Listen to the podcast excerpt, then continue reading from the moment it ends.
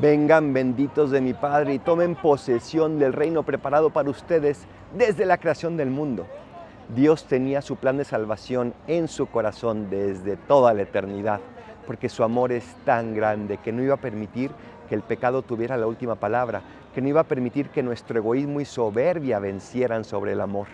Por eso nos hace esta invitación, vengan benditos de mi Padre.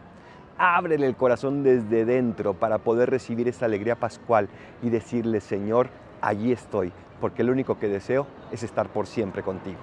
Soy el Paradolfo, recen por mí, yo rezo por ustedes. Bendiciones.